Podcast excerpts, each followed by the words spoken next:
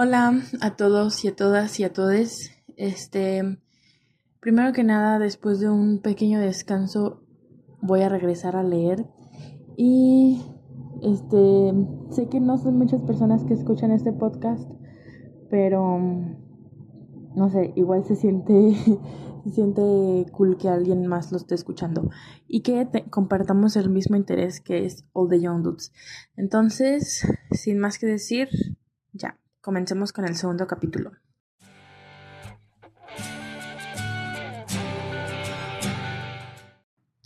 Primer año, luna llena. Domingo 5 de septiembre de 1971. Remus pasó el resto de la semana ignorando a los otros chicos tanto como pudo. Esta era una técnica que había aprendido en Saint Edmunds. Era mejor no ser notado, y mejor si nadie sabía nada de ti.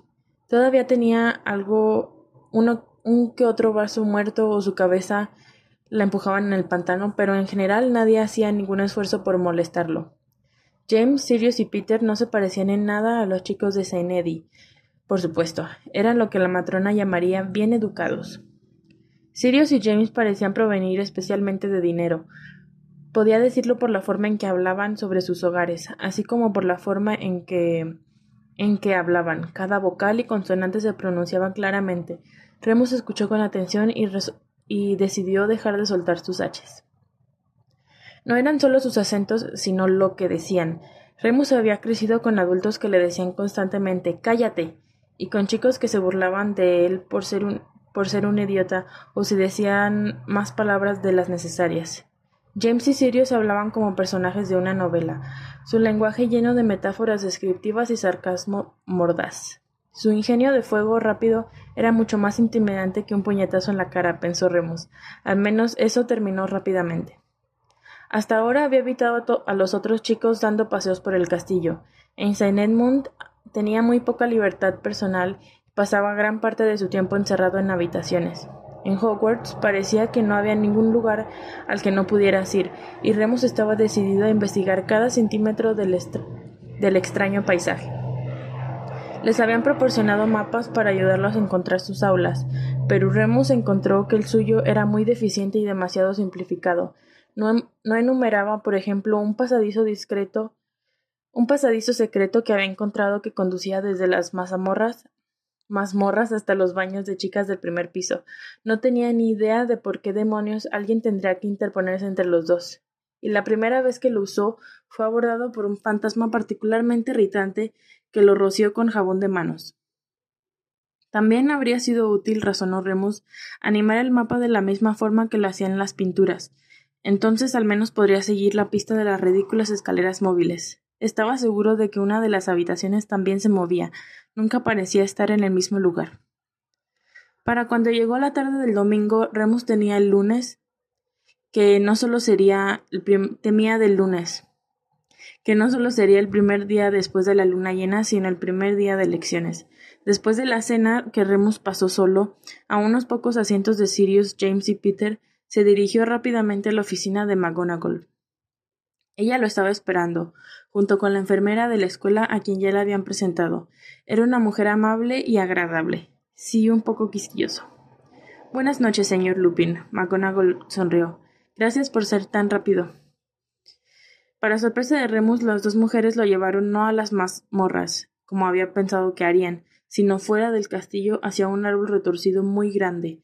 El sauce llorón era una adición reciente a los terrenos. Dumbledore había explicado en su discurso a principios de año que había sido donado por un exalumno. Remus pensó que quienquiera que lo había donado debía de haber odiado la escuela, porque el árbol no solo tenía un aspecto aterrador, sino violento sin pensar. Mientras se acercaban, la profesora McGonagall hizo algo tan increíble que Remus casi gritó en estado de shock. Ella pareció desaparecer, encogiéndose de repente hasta que ya no estuvo ahí en absoluto. En su lugar había un elegante gato atiegrado de ojos amarillos. Madame Pomfrey no dio señales de estar sorprendida mientras el gato corrió hacia el árbol, que agitaba sus ramas como un niño con una rabieta. El gato pudo correr hasta el tronco del árbol, escapando de una herida, y presionó una pata contra uno de los nudos de la corteza. El árbol se quedó inmóvil al instante. Remus y Madame Pomfrey continuaron caminando hacia un hueco debajo del árbol que Remus nunca había notado antes. Dentro McGonagall los estaba esperando, una bruja de nuevo. El pasillo estaba tenuemente iluminado por antorchas que emitían un resplandor verdoso y al final había una puerta. Esto se abría a una pequeña cabaña que parecía abandonado hace mucho tiempo. Las ventanas estaban tapiadas y las puertas cerradas con cerrojo. Aquí estamos. McGonagall trató de sonar agradable, aunque parecía un lugar muy lúgubre. Ahora espero que entiendas que no podemos quedarnos contigo, pero si quieres que Madame Pomfrey espere afuera hasta que la trans hasta que la transformación esté completa, Remus encogió de hombros. Estaré bien. ¿Cómo regreso por la mañana? Pasaré tan pronto como salga el sol, le aseguró Madame Pomfrey. Repara y a tus Repara y llévate a tus lecciones antes de que alguien se dé cuenta de que te has ido. Ella sonrió, pero sus ojos parecían tristes. Hizo que Remus se sintiera incómodo.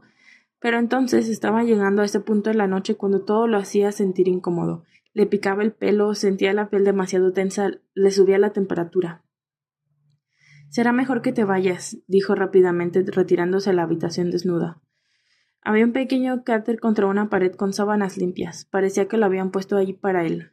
Las dos mujeres se fueron cerrando la puerta con fuerzas detrás de él. Escuchó a McGonagall murmurar de nuevo y se preguntó qué tipo de hechizos estaban colocando en la casa. Fuera lo que fuera, era mejor que ese horrible baño de plata. Se sentó en la cama por un momento. Luego se levantó de nuevo inquieto. Caminó por la habitación.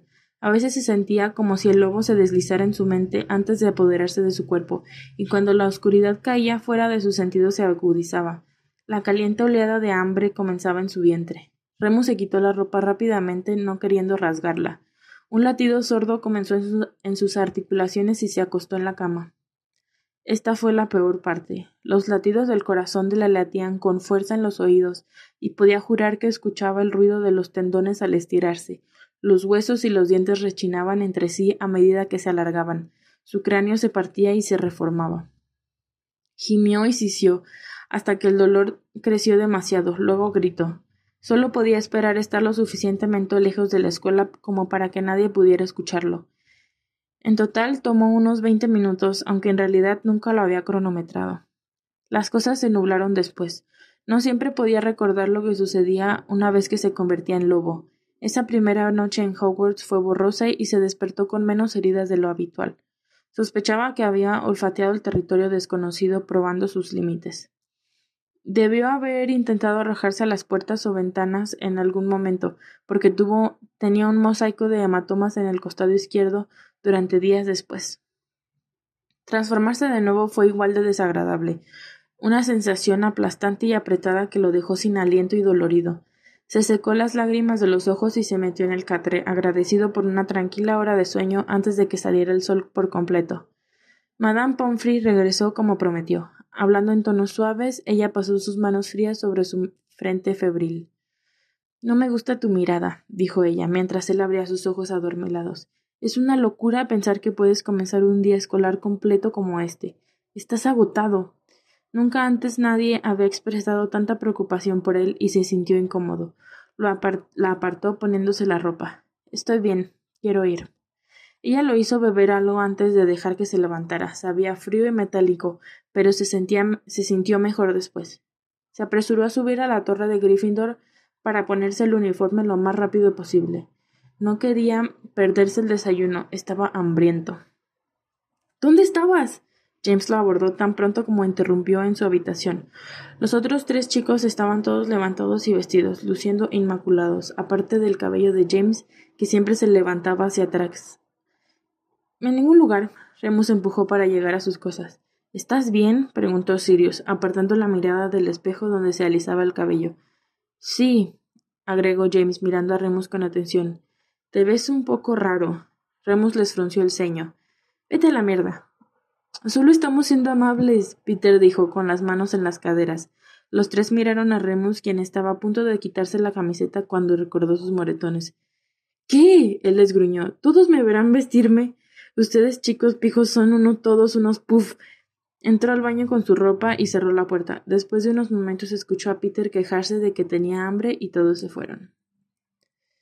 Ok, eso es el final del capítulo 3, creo. Ok, bye.